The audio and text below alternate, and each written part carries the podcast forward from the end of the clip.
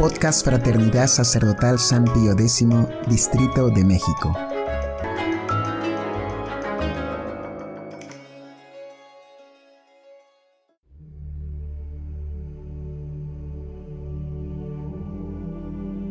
Hojita de Fe número 60. Confesión que conduce al hombre interior a la humildad. Volviendo la mirada atentamente sobre mí mismo, observando el curso de mi estado interior, he comprobado por experiencia que no amo a Dios, que no amo a mis semejantes, que no tengo fe y que estoy lleno de orgullo y sensualidad. Todo esto lo descubro realmente en mí como resultado del examen minucioso de mis sentimientos y mi conducta. De este modo, 1. No amo a Dios. Puesto que si amase a Dios, estaría continuamente pensando en Él con profundo gozo. Cada pensamiento de Dios me daría alegría y deleite. Por el contrario, pienso mucho más a menudo y con mucho más anhelo en las cosas terrenales, y el pensar en Dios me resulta fatigoso y árido. Si amase a Dios, hablar con Él en la oración sería mi aliento y mi deleite, y me llevaría a una ininterrumpida comunión con Él. Pero, por el contrario, no solo no encuentro deleite en la oración, sino que incluso representa un esfuerzo para mí. Lucho con desgano, me debilita la pereza, y estoy siempre dispuesto a ocuparme con afán en cualquier trivialidad con tal de que acorte la oración y me aparte de ella. El tiempo se me va, sin advertirlo, en ocupaciones vanas, pero cuando estoy ocupado con Dios, cuando me pongo en su presencia, cada hora me parece un año. Quien ama a otra persona, piensa en ella todo el día sin cesar. Se le presenta en la imaginación, se preocupa por ella y en cualquier circunstancia sigue pensando en ella. Pero yo, a lo largo del día, apenas si reservo una hora para sumirme en meditación sobre Dios, para inflamar mi corazón con el amor por Él, mientras que entrego con ansia 23 horas como fervorosas ofrendas a los ídolos de mis pasiones. Soy pronto a la charla sobre asuntos frívolos, y cosas que desagradan al espíritu. Eso me da placer. Pero cuando se trata de la consideración de Dios, todo es aridez, fastidio e indolencia. Aun cuando sea llevado sin querer por otros hacia una conversación espiritual, rápidamente intento cambiar el tema por otro que dé satisfacción a mis deseos.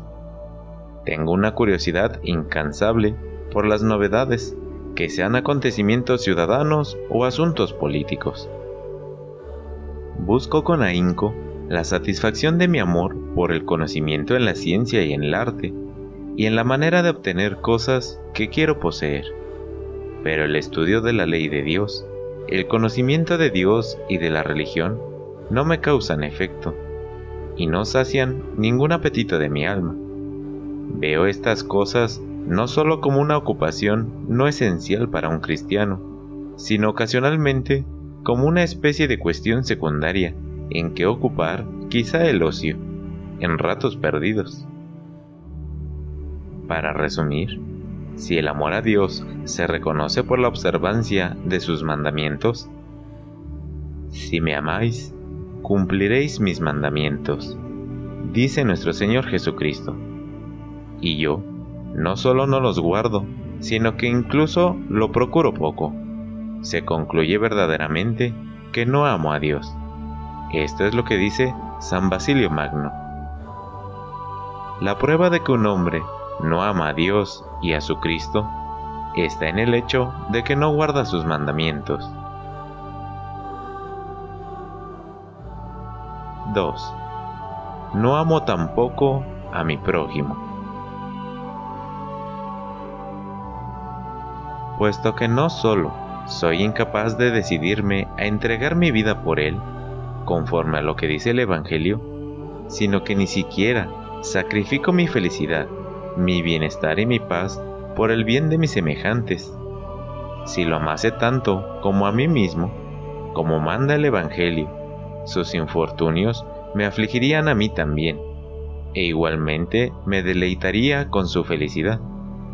Pero, por el contrario, presto oídos a extrañas e infortunadas historias sobre mi prójimo, y no siento pena, me quedo imperturbable, o lo que es peor, encuentro en ello un cierto placer. No solo no cubro con amor la mala conducta de mi hermano, sino que la proclamo abiertamente con censura. Su bienestar, su honor y su felicidad no me causan placer como si fueran míos. Y, al igual que si se tratase de algo absolutamente ajeno a mí, no me proporcionan ningún sentimiento de dicha. Lo que es más, todo eso despierta en mí, de forma sutil, sentimientos de envidia o de menosprecio. 3. No tengo fe. Ni en la inmortalidad ni en el Evangelio. Si estuviera firmemente persuadido y creyese sin ninguna duda que más allá de la tumba se encuentra la vida eterna y la recompensa por las acciones de esta vida, pensaría en ello continuamente. La idea misma de la inmortalidad me aterraría y haría que me condujese en esta vida como un extranjero que se dispone a penetrar en su tierra natal. Por el contrario, ni siquiera pienso en la eternidad y veo el fin de esta vida terrena como el límite de mi existencia. Y esta secreta idea anida en mi interior. ¿Quién sabe lo que ocurre después de la muerte? Si digo que creo en la inmortalidad, hablo entonces solo por mi entendimiento, pues mi corazón está muy lejos de tener sobre ello una firme convicción. Esto lo atestiguan abiertamente mi conducta y mi continua solicitud en dar satisfacción a la vida de los sentidos. Si mi corazón acogiese con fe el Santo Evangelio como la palabra de Dios, estaría ocupado continuamente con él, lo estudiaría, hallaría deleite en él y pondría mi atención en él con toda devoción. En él se ocultan la sabiduría, la clemencia y el amor. Él me llevaría a la felicidad y yo encontraría gran gozo en estudiar la ley de Dios día y noche. En él hallaría yo alimento, como mi pan cotidiano, y mi corazón se sentiría movido a guardar sus leyes. Nada en el mundo sería lo bastante fuerte como para apartarme de él. Por el contrario, si de vez en cuando leo o escucho la palabra de Dios, es tan solo por necesidad o por un interés general por el saber, y al no prestarle una atención minuciosa, la encuentro sosa y sin ningún interés.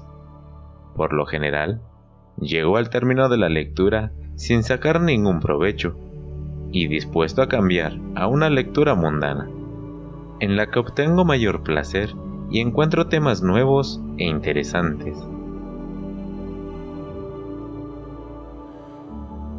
4. Estoy lleno de orgullo y de sensual amor por mí mismo. Todas mis acciones lo confirman. Viendo algo bueno de mí mismo, quiero mostrarlo, enorgullecerme de ello ante otra gente, o admirarme yo mismo interiormente por ello. Si bien revelo una humildad exterior, la atribuyo por entero a mis propias fuerzas, y me considero superior a los demás, o por lo menos no peor que ellos. Si yo observo en mí una falta, trato de excusarla y la disimulo diciendo, estoy hecho así, o la culpa no es mía. Me enfurezco con los que no me tratan con respeto y los considero incapaces de apreciar la valía de las personas. Voy jactándome de mis dotes y tomo como un insulto personal mis tropiezos en cualquier empresa. Murmuro y encuentro placer en el infortunio de mis enemigos. Si me empeño por algo bueno, es solo en el propósito de ganar admiración o autocomplacencia espiritual o consuelo mundano. En una palabra, hago de mí continuamente un ídolo y le presto servicios sin interrupción, buscando en todo el placer de los sentidos y el sustento para mis pasiones sensuales y mis apetitos. Examinando todo esto, me veo arrogante, falso, incrédulo, sin amor a Dios y con odio hacia mis semejantes. ¿Qué condición podría ser más culpable? La de los espíritus de las tinieblas es mejor que la mía.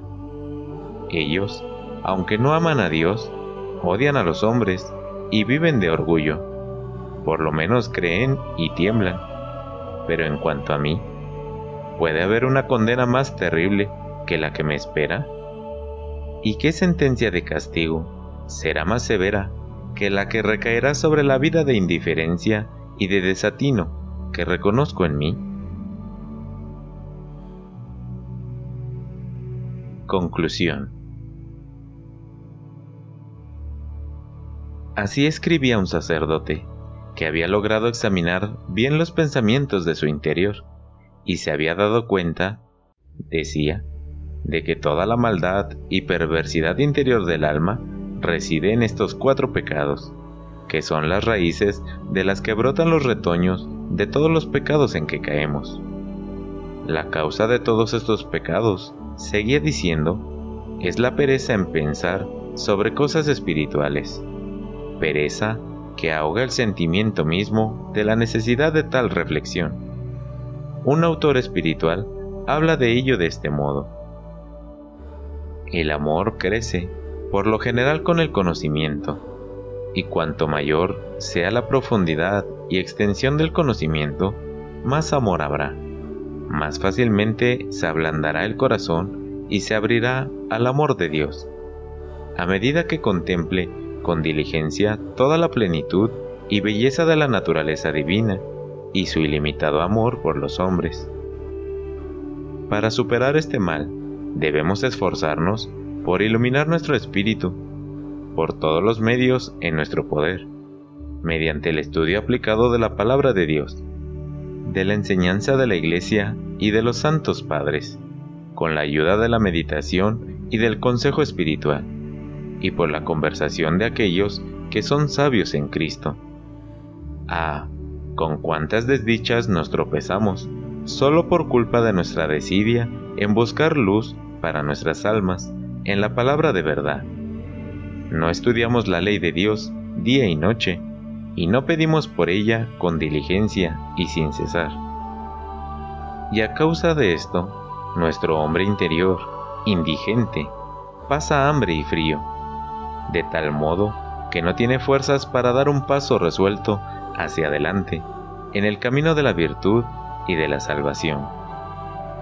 Así que tomemos la resolución de hacer uso de estos medios y de llenar nuestras mentes lo más que podamos con pensamientos de cosas celestiales. Y el amor, derramándose desde lo alto en nuestros corazones, se inflamará en nuestro interior. Al mismo tiempo, Recemos también a menudo como podamos, pues la oración es el medio capital y más poderoso para nuestra regeneración y felicidad eterna. Si el amor de Dios se reconoce por la observancia de sus mandamientos, y yo no solo no los guardo, sino que incluso los procuro poco, se concluye verdaderamente que no amo a Dios.